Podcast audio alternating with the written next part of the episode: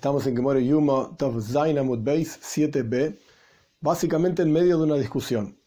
Esta discusión comenzó en Vov Amud 6a, en donde se explica que la Mishnah dice que Mafrishin Koyen Godel mi Beisoy, separamos al Koyen Godel, al sumo sacerdote que va a trabajar en Yom Kippur, y en la práctica también al sacerdote que va a hacer todo el proceso de para Aduma, de la vaca roja, siete días, mi Beisoy, de su casa, y explicamos ampliamente, no voy a repetir toda la historia, que se lo separa porque hay una preocupación de una impureza de nida, de que la mujer estaba impura con una impureza, impureza menstrual, etc. Y el Talmud había planteado que ese tipo de impureza es una preocupación, pero impureza de muertos no es una preocupación. Y ahí empezó nuestra discusión. Si tuma, si la impureza de muertos específicamente, Hutra Betzibur está permitida en una congregación o de Huya Betzibur, o solamente está desplazada en una congregación. Congregación quiere decir de Koyanim, sacerdotes que hacen el trabajo en el Beis Hamikdash, en el templo. La diferencia cuál va a ser? Que si hay sacerdotes, sacerdotes impuros, si buscamos a sacerdotes puros para que hagan el trabajo, desplazando a los sacerdotes impuros, o no importa, hacemos el trabajo con los sacerdotes impuros, los Koyanim impuros. En esta discusión involucramos a varios personajes, por así decir. Rab Sheishes y Rab Nachman. Rab Nachman decía, Tuma Hutra, la impureza está permitida directamente. Rab Sheishes decía, todos estos, ambos, Rab Sheishes y Rab Nachman, en la época de la Gemara, es decir, Amoraim, Rab Sheishes decía, Tuma de Huya Betzibur. La impureza está solamente desplazada. Luego pasamos y elevamos, digamos, la discusión a Tanoim. Rabbi Yehuda y Rabbi Shimon. Rabbi Yehuda decía, como Rab Nachman, Tuma Hutra Betzibur. La impureza está totalmente permitida en la congregación de Koyanim, etc., como ya expliqué. Rabbi Shimon dice, Tuma de Huya Betzibur. la impureza está solamente desplazada en la congregación. Y estamos en 7b, Zainamud Beis, un, un poco después de la mitad de la página, en donde se trajo el concepto del tzitz. El tzitz era una especie de plaqueta de oro que llevaba el Kohen Godel, el sumo sacerdote, en su frente. Y se trajo justamente esta cuestión del tzitz para decidir si tuma hutra de juya, si la impureza está permitida o está desplazada, y en esta discusión entre Rabbi Yehuda y Rabbi Shimon. Por eso, digamos, estamos en el lugar en donde estamos. Ahora el Talmud va a hacer una especie de paréntesis en esta discusión y va a mencionar otra cuestión sobre el tzitz. Por cuanto ya trajimos esta idea del tzitz, de esta plaqueta de oro que llevaba el Kohen God, el sumo sacerdote, en su frente, y hablamos de la función del tzitz, más allá de ser una de las ropas del Kohen God, del, sumo sacerdote, y si no tiene las ocho ropas, o sea, le falta alguna de las ropas, no, no, puede trabajar como Kohen God, etc. Más allá de esa cuestión, mencionamos que el tzitz es noise oven, hace, perdona los pecados perdona los pecados. En la clase pasada explicamos qué pecados y cómo, etc. La cuestión es que, entrado en esta cuestión, discusión entre Rabbi Yehuda y Rabbi Shimon sobre el tzitz, el Talmud hace un paréntesis y luego volvemos a la discusión si hutra o tjuya, si la impureza de muertos está permitida o está desplazada.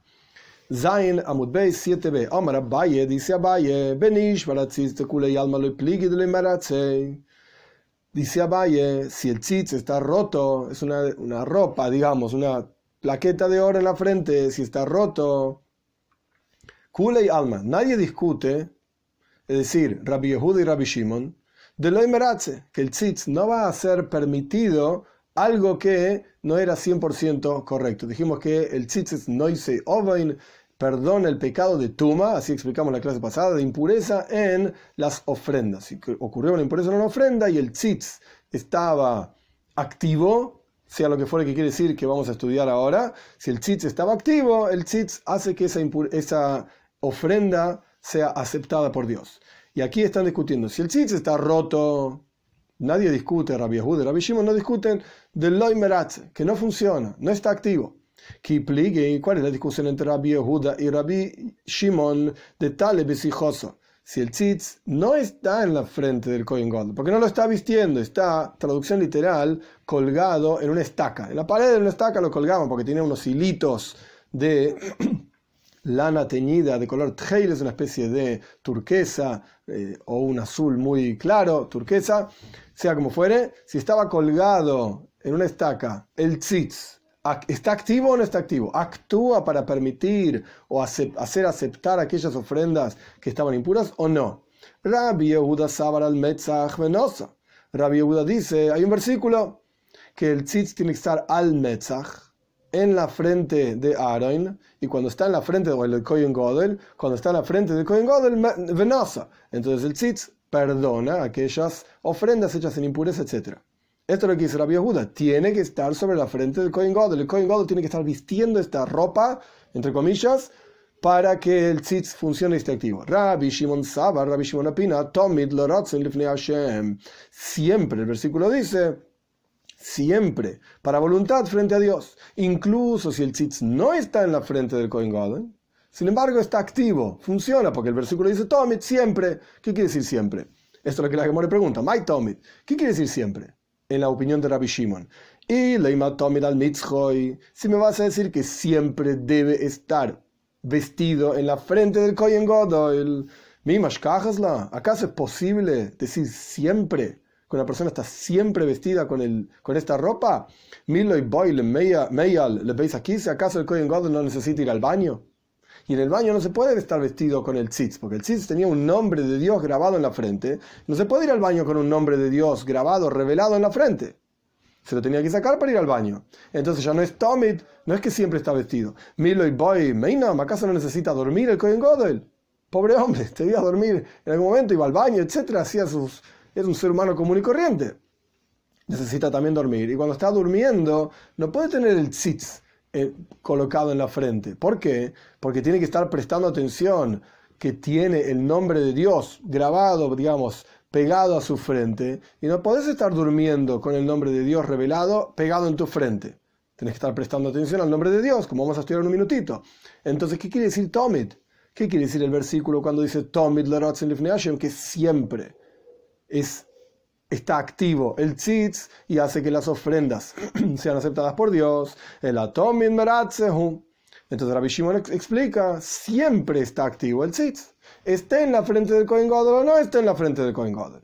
Esta es la discusión, la explicación de Abaye de la discusión entre Rabbi Yehuda y Rabbi Shimon sobre cuándo es que el tzitz está activo. Si en la frente del Kohen, este es Rabbi Yehuda, o incluso si fuera de la frente del Kohen, este es Rabbi Shimon. Pregunta el Talmud, cuando hay dos sabios, esto es algo muy común, cuando hay dos sabios que discuten sobre la explicación de un versículo, si se entiende de una manera, si se entiende de la otra manera, o dos versículos, un sabio dice, aprendo tal cosa de este versículo, el otro sabio dice, no, aprendo diferente de otro versículo. Ok, los versículos están escritos para todos. Quiere decir que si este sabio aprende algo diferente del otro, basado en otro versículo, decir que, ¿qué hace este sabio con este versículo? ¿Y qué hace este sabio con este versículo? Vamos a ver. ¿Acaso para Rabbi Yehuda no está escrito el versículo que dice Tomit siempre? Rabbi Shimon aprende de ese versículo que incluso cuando el tzitz no está en la frente de Kohen Godel, el tzitz está activo y hace perdonar, digamos, aceptar las ofrendas impuras. Ok, pero Rabbi Yehuda dice que no es así. Entonces, ¿qué hace la viuda con el versículo que dice Tomit? Tomit, Tomit significa siempre, es decir, que no deje de prestar atención en el tzitz. Todo momento en que el Koyer God, el sumo sacerdote, está en la opinión de la viuda, está vistiendo el tzitz, en cuyo caso el tzitz está activo y perdonando, etcétera, como dijimos anteriormente, el Koyen Godel debe prestar atención al tzitz tiene que ser consciente de que tiene este tzitz en su frente. Tiene que estar prestando atención.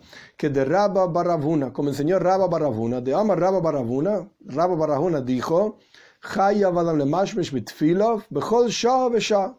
una persona debe, el hombre debe tocarse, tocar literalmente con las manos. Le es el tacto sus tfilin. Tfilin significa filacterias que se ponen en la cabeza, en el brazo. Ahora no va a ser el momento para explicar lo que significan tfilin. El punto es que la persona debe tocarse los tfilin bechol sha en cada momento. ¿Cómo sabes? Kalva hoimer mitzitz. Lo aprendemos un kalva hoimer. Kalva hoimer significa un caso liviano y un caso serio. Si en un caso liviano es así, en un caso serio, ¿cuánto más aún? Entonces, Pasamos ahora a Ges Amudalef 8b, 8a, perdón. ¿Cómo aprendemos que uno debe tocarse los tefilin en forma constante. ya es el lenguaje, en cada momento. Y en la práctica cada keilah, cada, cada comunidad tiene costumbres diferentes sobre en qué momentos del rezo debe tocarse los tefilin. En el Shulchan también está escrito cuándo uno debe tocarse los tefilin a lo largo del rezo. El punto es que, ¿cómo aprendemos esto del tzitz? Amra al ¿Y cómo es el tzitz? El tzitz tenía solamente una mención del nombre de Dios, es una azkara, una mención del nombre de Dios. Y la toira, sin embargo, dice al mitzhoy tomid, que está sobre su frente siempre. ¿Qué significa siempre? Como explica Rabbi Yehuda, que uno no debe dejar de prestar atención del tzitz. En forma constante uno tiene que ser consciente de que tiene el tzitz en la cabeza. Tfilin, por el otro lado, los tfilin, que tienen muchas menciones del nombre de Dios. El tzitz tiene una sola mención y ya es importante que uno esté prestando atención a esa mención del nombre de Dios. Los tfilin, por el otro lado, tienen muchísimas menciones del nombre de Dios. Alajas kama kama, cuanto más aún que uno debe estar prestando atención a los tfilin y por lo tanto debe tocarse los tfilin bechol shah en todo momento. Esto es lo que aprende Rabbi Yehuda del versículo que dice Tomit, siempre debe estar en la frente. Rabbi Shimon aprendía del versículo que dice Tomit, que uno siempre que el, el, tzitz siempre acepta, hace aceptar las ofrendas que tienen impureza, etc., incluso si no está en la frente del Kohen God. Pero la viuda no, está de acuerdo con eso. Entonces, ¿qué hace la viuda con el versículo Tomed? Uno siempre debe estar prestando atención al tzitz. Ahora vamos al revés. Ule Rabbi Shimon de Omar Tomin Meratze y para Rabbi Shimon que dice que el tzitz siempre hace aceptar las ofrendas. O sea, esté en la frente del Kohen Gadol o no esté en la frente del Kohen Gadol, ve al. ¿Acaso no está escrito el versículo que usa Rabbi Yehuda? Sobre la frente del Kohen Gadol, al mitzhoy, sobre la frente del Kohen Gadol, benasa. Y ahí es cuando hace perdonar, digamos, las ofrendas o aceptar las ofrendas impuras. Y si no está en la frente, no. Así decía Rabbi Yehuda. ¿Qué hace Rabbi Shimon con ese versículo? Dice Rabbi Shimon, ese versículo viene para fijar, para enseñarnos que se debe fijar un lugar específico en la frente donde va colocado el tzitz. Si no, ¿cómo sabes dónde va el tzitz? Es una, es una ropa, perfecto, pero es una ropa específica, no es una ropa que tiene brazos, piernas, en donde es obvio que el pantalón va en las piernas y una camisa va en el cuerpo, digamos. Sino que aquí el tzitz es una chapa de oro. Entonces, ¿cómo sabemos, entonces, ¿cómo sabemos dónde va colocado? Viene la teoría dice al mitzhoy, venoso, tiene que estar en la frente. Ok, entonces ahí sabemos que va en la frente del Kohen Godel. Siendo así, que el versículo, Rabbi Shimon, el versículo que dice al mitzhoy venosa, que está sobre la frente, viene a enseñarnos, de acuerdo a la opinión de Rabbi Shimon, que tiene que estar en la frente. ¿Qué hace Rabbi Yehuda con este versículo? ¿Por qué Rabbi Yehuda dice que ese versículo nos enseña que solamente cuando el sitio está en la frente del Kohen God, el vestido, es que perdona, y si no, no? Rabbi Yehuda, ¿cómo sabe Rabbi Yehuda dónde tiene que ir colocado el tzitz? Porque una vez que utilizamos un versículo para una enseñanza, no podemos utilizar ese mismo versículo para otra enseñanza a menos que haya alguna cosa especial, como va a aparecer ahora en un minuto. Pero si no, el mismo versículo que Rabbi Yehuda utiliza para enseñarnos que cuando el tzitz está en la frente del Kohen God, perdona, y si no, no perdona, ¿cómo, utilizaría Rabbi Yehuda este mismo versículo para enseñarnos dónde tiene que estar el tzitz? No puede ser. Nafkaleme al mitzhoy. Esto lo aprendemos, lo aprende Yehuda porque dice sobre su frente. Podría decir al Metzach, como hay otros versículos al Metzach Aroin, sobre la frente de Aroin, por cuanto el versículo dice al Mitzhoy, sobre su frente. Entonces aprendemos dos cosas. Aprendemos por un lado que cuando está en la frente perdona, para Rabbi Yehuda, y aprendemos además que debe estar en la frente y no en otro lugar. Rabbi Shimon Name, tipo al Mitzhoy, pregunta la entonces, para para Shimon, vamos a mirar al revés. Rabbi Shimon aprendía del versículo que dice al Mitzhoy Tomid que el Sitz debe estar en la frente y no en otro lugar. Siendo así, ¿por qué no aprende Rabbi Shimon de la misma forma que Rabbi Yehuda? Y ahí le queda libre un versículo al Metzach para decirnos que cuando está en la frente perdona, cuando no está en la frente no perdona. ¿Qué hace Rabbi Shimon con esto? O sea, dicho en otras palabras, el versículo dice al Mitzhoy Venosa Son, dos, son tres palabras. Al, mitzhoy, venasa. Al significa sobre, mitzhoy significa frente, venasa significa perdona. Entonces Rabbi Shimon está utilizando al mitzhoy, venasa, estas tres palabras para enseñarnos que el, el tzitz va en la frente del Kohen Godel. Pero Rabbi Yehuda utiliza solamente las palabras al mitzhoy, dos palabras para enseñarnos sobre su frente. Esas dos palabras ya te alcanzan para decir que el mitzitz va en la frente. Automáticamente, de acuerdo a Rabbi Yehuda, cuando el versículo continúa dice venoso y perdona, para Rabbi Yehuda cuando está en la frente perdona, cuando no está en la frente no perdona.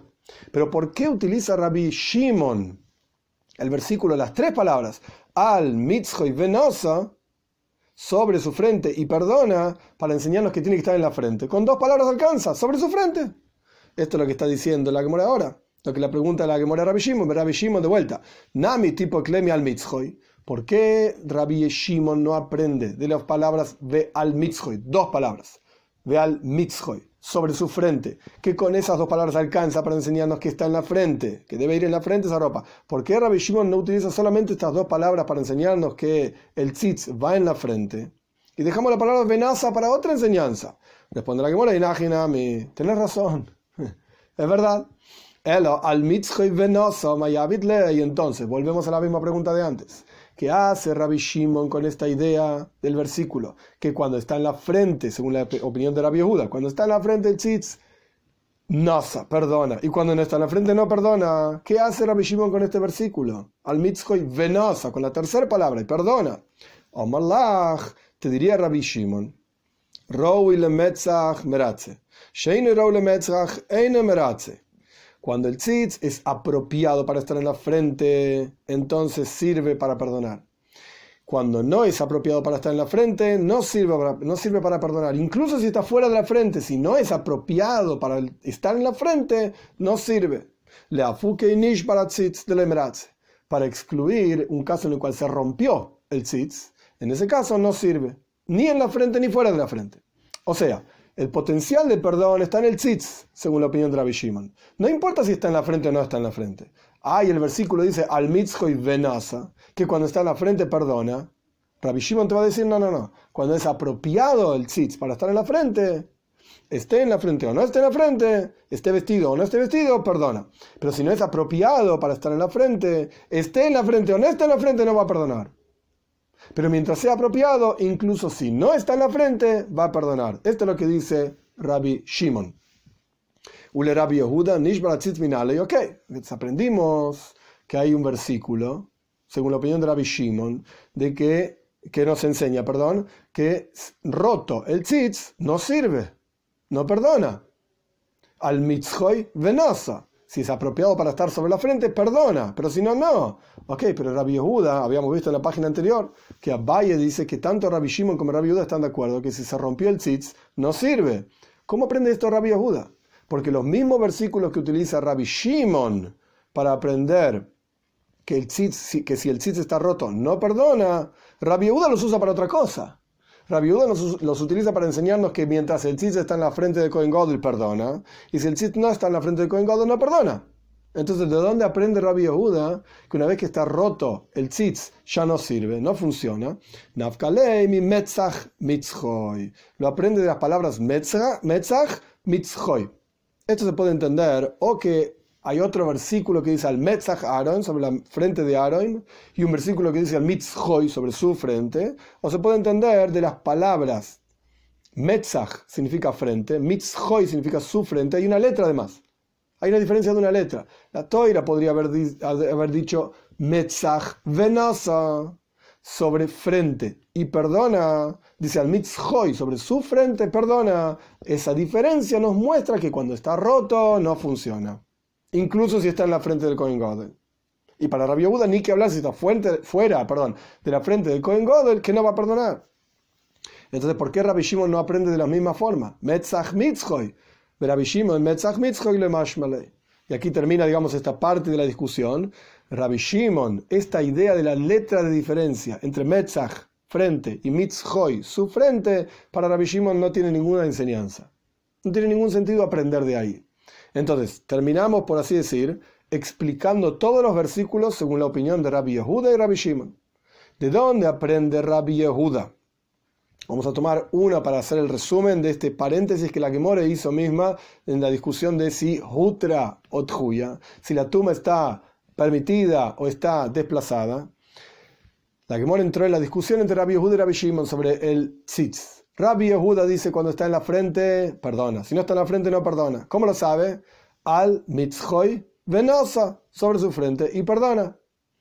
¿De dónde aprende Rabbi Yehuda que tiene que estar en la frente? Al mitzhoy sobre su frente. ¿Y de dónde aprende Rabbi Yehuda que si el tzitz está roto no funciona? Metzach mitzhoy, frente, su frente. Ese es Rabbi Yehuda. ¿Y Rabbi Shimon?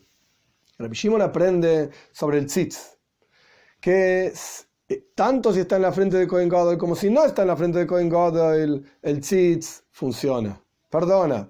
¿De dónde aprende esto? Siempre para voluntad frente a Dios. Siempre, esté en la frente o no esté en la frente. ¿De dónde aprende Rabbi Shimon que tiene que estar en la frente del Kohen Gadol y no en algún otro lugar vestido el tzitz? Rabbi Shimon aprende de al mitzhoy, sobre su frente.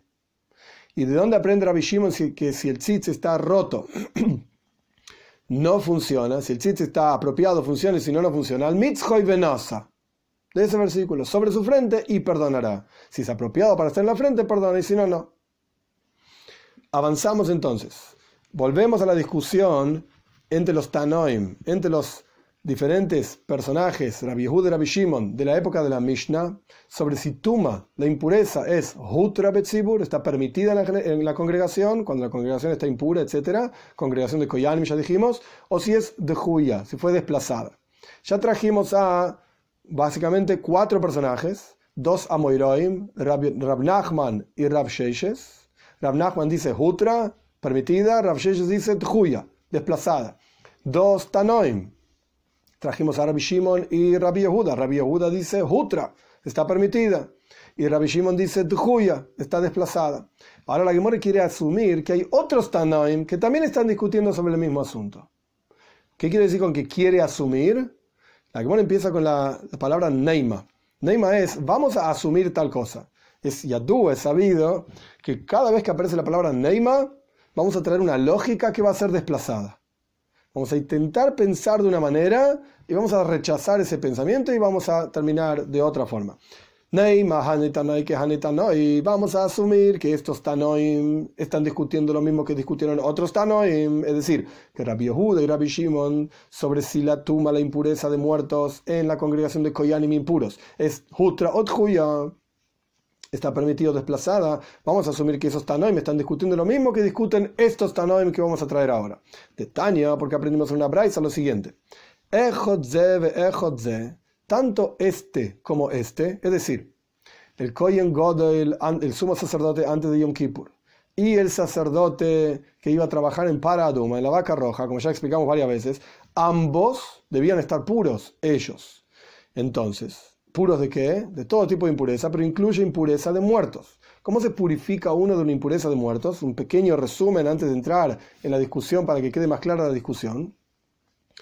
El proceso de paraduma, ampliamente explicado en Parshas Para, Parshas Jucas quiere decir, Parshas Para también, Parshas Jucas, Parshas Para quiere decir la Parsha que se lee el Chávez anterior al Chávez anterior del comienzo del mes de Nisan. Pero bueno, Parshas Jucas en la Toira, en el cuarto libro de la Toira, Ahí explica ampliamente las leyes de Para Aduma, de la vaca roja. Básicamente, lo que, sí, es importante para nosotros ahora es que había que salpicar cenizas de esta vaca roja mezclada con otras cosas, etc., dos veces en una semana, al tercer día y al séptimo día. Bayoma Shlishi, Bayoma Shvi se salpicaba de las cenizas mezcladas con maim haim, con aguas vivas de un manantial, se salpicaba, con que caiga una gotita nada más sobre la cosa impura, alcanza sobre la persona, sobre las ropas o lo que sea que estaba impuro. Entonces, dice la Braisa, tanto este como aquel, el Kohen God delante de Yom Kippur y el Kohen antes de hacer el proceso de Paraduma, Mazin alav kol shiva, se le salpicaba de estas aguas mezcladas con la ceniza de la vaca, de la vaca roja para Duma, Mikol se les aplicaba todos los siete días. Recién dijimos que la Torah dice Bayomashlish y En el tercer día el séptimo día, desde que se separaron, digamos, que cortaron y dijeron, bueno, estoy impuro. A partir de ahora voy a empezar a contar. Uno, dos, el tercer día les salpicaban. tres, cuatro, el tercer día salpicaban, cuatro, cinco, seis, al séptimo día salpicaban, y la persona iba a la mikve, iba al baño ritual al final del séptimo día y estaba puro, estaba puro. Podía ir incluso de día, ya explicamos esto también, podía ir de día a la mikve y a la noche ya estaba puro, de impureza de muertos. En este caso, dice el Tanakama, dice la primera opinión, que a estos Koyanim, al, al, al Kohen God antes de Yom Kippur, al sumo sacerdote antes de Yom Kippur y al Kohen común que iba a ser el proceso de la vaca roja, antes de hacer el proceso de la vaca roja, le salpicaban los siete días. La teoría dice Yom tercer y, séptimo día. No, todos los días. Uno, dos, tres, cuatro, siete días seguidos. Mikol Hatoes Shayusham, Dibe Rabbi Meir. Eh, Tanakama dice Rabbi Meir, la primera opinión es Rabbi Meir, yo dije mal antes. Entonces, salpicaban sobre el Koyen, sobre estos Koyanim, los siete días de todas las vacas rojas, o sea, las cenizas de las vacas rojas que había ahí en el Beis Hamikdash, había guardado en una parte, del, en lugar en el Beis Hamikdash, en el Heil se llama, en los escalones que había en la entrada hacia el templo, se guardaba la ceniza de las vacas rojas, se utilizaba esas cenizas de todas las ofrendas hechas, todas las vacas rojas hechas, que en la práctica fueron nueve, y la décima estamos esperando que la traiga Moshiach, la haga Moshiach, y que venga rápido en nuestros días, así explica Rambam con estas palabras, literalmente, Omen Ken dice el Rambam, que, que así sea, que venga el décimo, entonces, el que venga Moshiach para hacer la décima vaca roja, quiero decir. Entonces, se le, se le salpicaba de las cenizas de todas las cenizas que había ahí. Dibre Rabbi Meir. Esto es lo que dice Rabbi Meir. Siete días salpicando. Rabbi Yoisi Yoimer dice Rabbi Yoisi el Mazin la vela Shlishu Shvi Bilvad. Rabbi Yoisi dice solamente se salpicaba el tercero y el séptimo día. Como dice la toira. Vayoma Shlishu, Vayoma Shvi. Rabbi Meir dice todos los días salpicaban. Rabbi Yoisi dice tercer y séptimo día. Rabbi Hanina Sagana Koyanim Oimer dice Rabbi Hanina el secretario de los Koyanim. Koyen para el Koyen que quemaba hacia el proceso de la vaca roja, quemaba la vaca, más inalav kol shiva, se le salpicaba los siete días. Beyom Kippur, Koyen Godel, Kippur, y Koyen Godel antes de Yom Kippur, ein más shvi. Solamente se salpicaba sobre él el tercer día y el séptimo día. Tres opiniones. Rabbi Meir a ambos Koyanim todos los días, siete días. Rabbi Yoisei a ambos Koyanim tercer y séptimo día. Y Rabbi Hanina Segen Koyanim, el secretario de los Koyanim, perdón, dice, hay una separación, una diferencia. El que quema la vaca, los siete días. Koyin God ante Yom Kippur, el sumo sacerdote ante Yom Kippur, solamente tercer y séptimo día. Esta es la braisa. Ahora, la Gemora quiere asumir de esta braisa que hay otros Tanoim que discuten lo mismo que ya discutieron Rabbi Shimon y Rabbi Yehuda sobre si tuma, si la impureza es jutra, permitida o juya o desplazada. ¿Acaso esta no es la discusión entre ellos? ¿Quiénes son ellos? Rabbi Meir, Rabbi Yoisi y Rabbi Hanina Segen Koyanim. Rabbi Meir Saba, Rabbi Meir opina, Rabbi Meir opina que la impureza está desplazada, desplazada como Rabbi Shimon y como Rabbi Sheishes, una moira. como ya explicamos en las clases anteriores, Rabbi, Meir opina que la impureza está solamente dujuya, está solamente desplazada en la congregación. ¿Por qué? ¿Cómo vemos esto? Porque Rabbi Meir exige que se salpique los siete días. Quiere decir que tiene que estar realmente puro. Tenemos que asegurarnos que si hay una duda de que si este es el tercer día o este es el séptimo día, los primeros días, primer, tercer, eh, primero, segundo y tercer día, le vamos a salpicar por las dudas que alguno de esos tres sea el tercer día. Y los últimos tres días, el cuarto es un día diferente, lo vamos a estudiar en la clase que viene, Dios mediante. Pero, perdón, los últimos tres días le salpicamos, no vaya a ser que alguno de esos días sea el séptimo día. Tenemos una duda. Entonces, por las dudas, salpicale todos los días, los siete días. De vuelta, Rashi explica así, y la Gemora mismo va a explicar más adelante. Tenemos tres días al principio de la cuenta. El hombre dice, bueno, estoy impuro. Ahora voy a empezar a contar. Este día, uno, dos, tres. Cuarto día, lo dejamos aparte, a propósito lo estoy dejando aparte. Los últimos tres días también le salpicamos. En la práctica, Rabbi Meir dice los siete días. No vaya a ser que alguno de los días tengamos duda de que sea tercer día o séptimo día, le salpicamos todos los días. ¿Por qué? ¿Qué muestra esto? Que para Rabbi Meir tenemos que asegurarnos que este Kohen está puro, 100%. ¿Por qué? Porque la impureza no está permitida, no está permitida en congregación de impuros, de Koyanim impuros. Está está desplazado nada más. Entonces, todo tipo de safek, dudas que tengamos de que puede ser que haya una impureza, tenemos que hacer algo al respecto. Tenemos que salpicarle de la de, las aguas mezcladas de ceniza con las aguas mezcladas para el Kohen God, etc. Con la, con la vaca roja, etc. Tanto al Kohen God, el sumo sacerdote, como que en Yom Kippur, antes de Yom Kippur, como al Kohen que va a ser el proceso de la vaca roja. Ese es Rabbi Meir. Tumat Huya Betzibur. Explica igual que Rabbi Shimon. La, la, impureza está solamente desplazada. Rabbi Yoisi sabar y Rabbi Yoisi dice, no, la impureza está permitida en la congregación. Es decir, no somos tan mahmirim, tan, tan estrictos. Le vamos a salpicar solamente el tercer día y séptimo día. ¿Hay, ¿Hay alguna duda de que quizás quedó impuro? ¿Qué diferencia hay si la impureza está permitida? Nuestra función es hacer lo mejor que podemos. Salpicar, el otro dice, voy a voy a el tercer día, el séptimo día, salpicar esos días nada más. Con eso alcanza, porque en el peor de los casos, la impureza jutra está permitida en la congregación. Esto es lo que la Gemora quiso asumir. De vuelta, Rabbi Meir y Rabbi Yoisei están discutiendo lo mismo que ya discutieron Rabbi Shimon y Rabbi Yehuda. Rabbi Yehuda y Rabbi Yoisei opinan igual. Hutra está permitido la impureza. Rabbi Shimon y Rabbi Meir opinan igual. Tuma de Juya está desplazada. Pregunta la Gemore, ya dijimos anteriormente que íbamos a rechazar esto. Pregunta la Gemore, ¿Betisbera? ¿Y esto tiene sentido? O sea, decir que Rabbi Meir y Rabbi Oisi y Rabbi Hanina, que está más adelante también, están discutiendo sobre este asunto, si Tjuya o, o, si la impureza es desplazada o permitida. No creo que estén discutiendo sobre eso. No. Y Saba Rabbi Oisi, Heter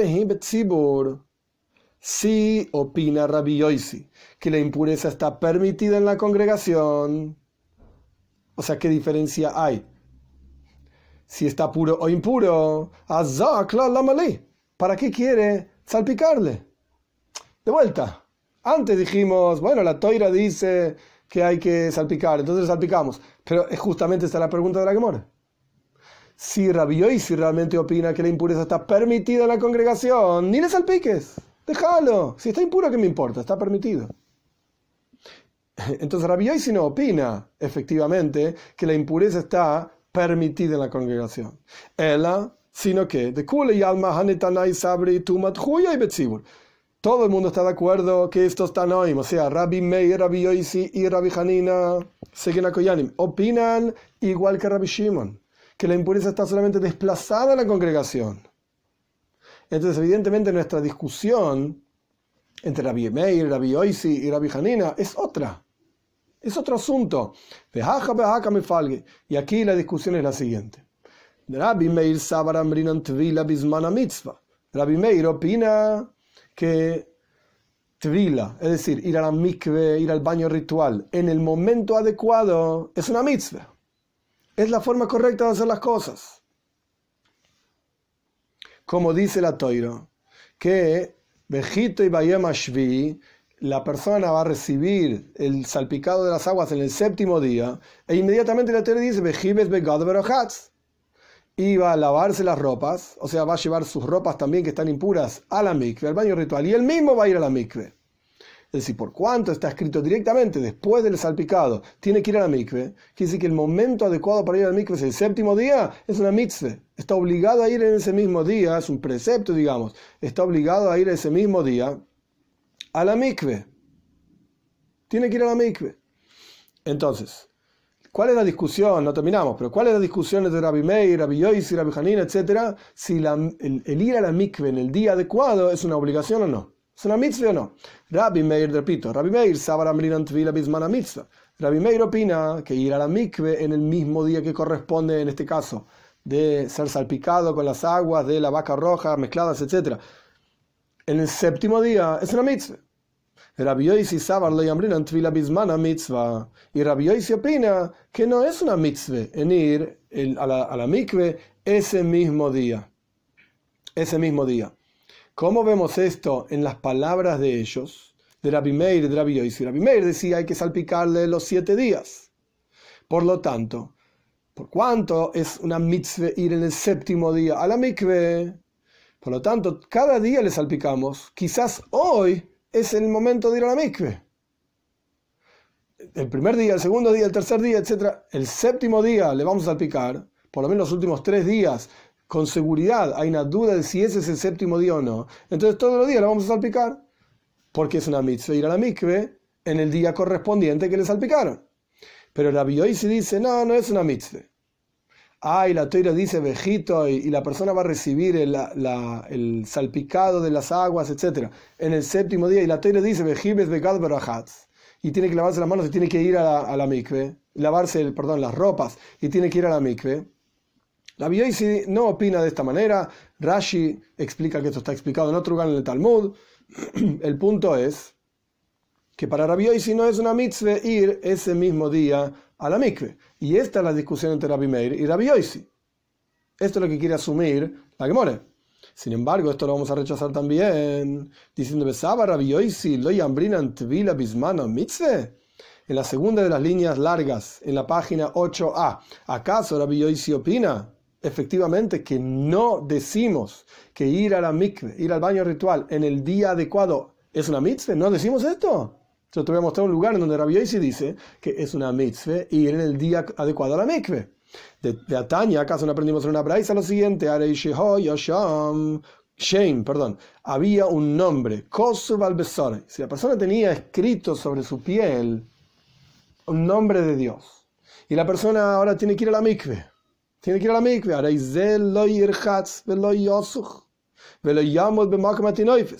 esta persona que no se lave, no se bañe, porque si va a borrar el nombre, hay una prohibición. Está escrito en la Toira, hay que destruir la boida zara, la idolatría de Eretz Israel, y la Toira continúa diciendo, no hay que hacer esto a Dios. Quiere decir que está prohibido destruir los nombres de Dios, un papel donde está escrito el nombre de Dios, etc. Está prohibido destruirlo. Ahora, este, esta persona tiene escrito sobre su piel un nombre de Dios, no, no quiere decir que está tatuado sino que está escrito sobre su piel, con tinta, lo que sea, el nombre de Dios, esta persona, lo que no se bañe, velo yosuch, que no se unja con algún aceite, velo yamos y que no se pare en un lugar sucio, porque está faltando respeto al nombre de Dios. No vaya a ser que no se bañe y no se unja, no vaya a ser que se borre el nombre de Dios de su piel, está prohibido borrarlo, y que no se pare en un lugar sucio porque está faltando el respeto al nombre de Dios. Continúa. ¿Qué pasa si tiene que ir a la mikve? Si se le apareció la situación en que tiene que ir a un baño ritual por una mitzvah determinada, por ejemplo, que se purifica de una impureza y tiene que ir a la mikve para terminar el proceso de purificación, ¿qué hace este hombre? Tiene que atarse una especie de venda sobre el nombre de Dios y vaya a la mikve y que vaya al baño ritual. Esto es lo que dice la primera opinión. O sea, tenemos que cuidar ese nombre de Dios. Rabbi Yoisi, me dice Rabbi Yoisi, Yoiret betoibel que darkoi. Que vaya, que baje, porque estaba en un pozo el agua, que baje y que se sumerja normalmente, sin atarse nada al brazo o a donde sea que estaba escrito el nombre de Dios. Siempre y cuando no frote que no frote el lugar en donde está el nombre de Dios porque lo va a terminar borrando, etcétera, está prohibido. Esto es lo que dice Rabbi O sea, la primera opinión dice, atate una venda y tapa el nombre de Dios. La segunda opinión, que es Rabbi dice, anda, no te preocupes, siempre y cuando no frotes el nombre de Dios. Y la alajá, la ley es, de betvila bismana mitzvah kamefalge. Sabemos que Tanakama, la primera opinión, y Rabbi Yoisi están discutiendo si ir a la mikve en el momento adecuado es una mitzvah o no. ¿Cómo vemos esta discusión entre Tanakama, la primera opinión, y Rabbi Yoisi? De Tanakama, Saba, la primera opinión, opina, lo mitzvah.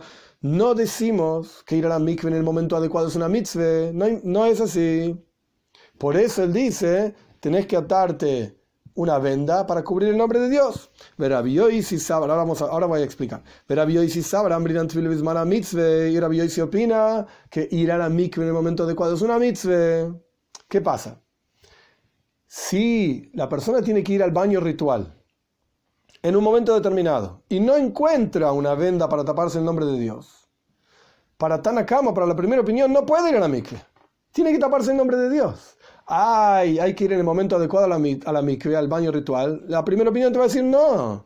No es necesario que vaya en el momento adecuado. Hasta que encuentre una venda que se tape y ahí va a ir a la mikve. Rabbi se dice, no, es una mitzvah, es un precepto de la toira ir a la mikve en el momento adecuado. Ay, no encuentro algo para tapar el nombre de Dios. Yo iré betoivel que darko, dice Rabbi Baja al, pozo y entra y sumergite como corresponde, siempre y cuando no sacud, no frotes para no borrar el nombre de Dios. Entonces vemos de acá que Rabbi se opina claramente que Tvila Bismana Mitzvah. Ir a la mikve en el momento adecuado es una mitzvah. Por lo tanto, no podemos decir que Rabbi Meir y Rabbi Yoisi en la discusión anterior están discutiendo justamente esto. Que para Rabbi Meir, la Bismana mitzvah. Ir a la mikve en el momento adecuado es una mitzvah, por eso le salpicamos los siete días. Para Rabbi Yoisi no es una mitzvah, por eso salpicamos solamente tercer y séptimo día. Pará, Rabbi opina que sí es una mitzvah. Digamos que en eso estarían de acuerdo con Rabbi Meir. Entonces, ¿qué están discutiendo Rabbi Meir y Rabbi Yoisi sobre si salpicamos al Koy en siete días? Eso lo quise Rabbi Meir. O salpicamos al Kohen solamente tercer día y séptimo día. Y más aún, tenemos a Rabbi Hanina Segen Koyanim, Rabbi Hanina, secretario de los Koyanim, que él dice que el Kohen God, el Kohen que iba a quemar la para, la vaca roja, le salpicamos siete días. El Kohen God, el sumo sacerdote antes de Yom Kippur, tercer y séptimo día. ¿Qué están opinando estos tres? ¿Qué están discutiendo estos tres? Ella, sino que de Kule Yalma la Hanitana y Ambrinan Tvila Bismana Mitzvah. Todo el mundo está de acuerdo que estos Tanoim, Rabbi Meir, Rabbi Yoisi, Rabbi Hanina, opinan que ir a la mikve en el momento adecuado es una mitzvah. Entonces, ¿cuál es la discusión entre ellos si salpicamos siete días o no? Y aquí la discusión es la siguiente. Rabbi Meir Saba, Rabbi Meir opina, Makshina. Rabbi Meir opina que igualamos, comparamos salpicado o sea, salpicar las aguas mezcladas con la ceniza de la vaca roja, etc., lo comparamos a ir a la mikve. ¿Por cuánto ir a la mikve en el momento adecuado es una mitzvah? Salpicar en el día adecuado es una mitzvah también. Entonces, si tenemos una duda, los primeros tres días, si es uno de los primeros tres días justamente, el 1 o el 2 o el 3. Los últimos tres días, si es alguno de, los, si alguno de esos tres días, es el séptimo día. El 5, 6 o 7. Entonces le salpicamos todos los días. ¿Por cuánto salpicar es una mitzvah? ¿Cómo sabes que salpicar es una mitzvah? Porque está escrito, vejitoy, le vas a salpicar y después, vejibes begatá Y se va a lavar las ropas, la va a llevar las ropas a la mikve y se va a bañar el mismo en la mikve. Entonces están comparadas una al lado de la otra en el versículo. Para Rabbi Meir, entonces, salpicar tiene el mismo estatus de mitzvah que ir a la mikve. Entonces, por cuanto hay duda de qué día estamos, en qué día estamos parados de los siete días, salpicale todos los días. Esto es lo que dice Rabbi Meir. Rabbi Yoisi Sabar lo Tvila. Y Rabbi opina, no, no comparamos, no igualamos el estatus de ir a la mikve, que es una mitzvah para Rabbi en el día adecuado, no lo comparamos con salpicarle. Y solamente salpicamos el tercer y el séptimo día. Pregunta la que more, Rabbi Hanina Segina Koyanim. Ok, ¿Y qué hacemos con la tercera opinión? Rabbi Hanina, el secretario de los Koyanim. Y Makishazolet Vila, sí, para Rabbi Hanina, efectivamente, como Rabbi Meir. Comparamos y igualamos el estatus de salpicar con el estatus de ir a la mikve, a Filu Koyen Yom Kippur Nami. Entonces el sumo sacerdote antes de Yom Kippur también habría que salpicar en los siete días. Pero Rabbi Hanina dice que no, que hay que salpicar solamente el tercer y séptimo día. Ah, entonces, y lo y si vamos a decir que Rabbi Hanina opina como Rabbi Yoisi, que no igualamos el estatus de salpicar con ir a la mikve, con ir al baño ritual, y por lo tanto solamente habría que salpicarle el tercer y el séptimo día, a filo entonces, el Cohen, el sacerdote que quema la vaca roja, tampoco habría que salpicarle los siete días. Pero Rabbi Hanina hace un mix, una mezcla al Kohen, delante de Yom Kippur, al sumo sacerdote de Yom Kippur, solamente el tercer y séptimo día. Ah, eso parece como Rabbi Oisi. Pero al Kohen que va a quemar la vaca roja los siete días, ah, eso parece como Rabbi Meir. Y entonces, ¿qué es lo que opina Rabbi Hanina Sekana Koyanim? Leoilam loimakish. Rabbi Hanina Sekana Koyanim opina igual que Rabbi Oisi, que no comparamos y no igualamos el estatus de salpicar con el estatus de ir a la mikve. No solo una mitzvah. Ir a la mikve es una mitzvah. en el momento adecuado. Salpicar no. De hacer para. Ah, ¿y por qué entonces para Rabbi Hanina Seken al sacerdote que quemaba la vaca roja, había que salpicarle los siete días? No es necesario. alma. Esto es solamente una elevación en santidad que nuestros sabios establecieron para un proceso que de por sí es extremadamente santo y puro. La teoría lo llama jatos, lo llama que es la expiación y es extremadamente santo y elevado y por lo tanto hacemos más de lo necesario. Para el Kohen Godel, para el sumo sacerdote ante Yom Kippur, por cuanto para Rabbi Hanina y Rabbi el estatus de salpicar no es una mitzvah en su momento adecuado, igual que el estatus de mikve, entonces alcanza con salpicarle solamente el tercer y séptimo día. Pero para el Kohen que quema la vaca roja, esto es lo que opina Rabbi Hanina, por cuanto nos elevamos en santidad y hacemos lo máximo que podemos, salpicamos las cenizas mezcladas con el agua, etcétera, siete días. Con esto explicamos que Hanetanai, de la que Hanetanai. Estos Tanoim, es decir, Rabbi Meir, Rabbi Yoisi y Rabbi Hanina, no están discutiendo lo mismo que los otros Tanoim, es decir, Rabbi Yehuda y Rabbi Shimon. Si Tuma, si la impureza es Hutra, fue permitida, o Tjuya, o solamente desplazada.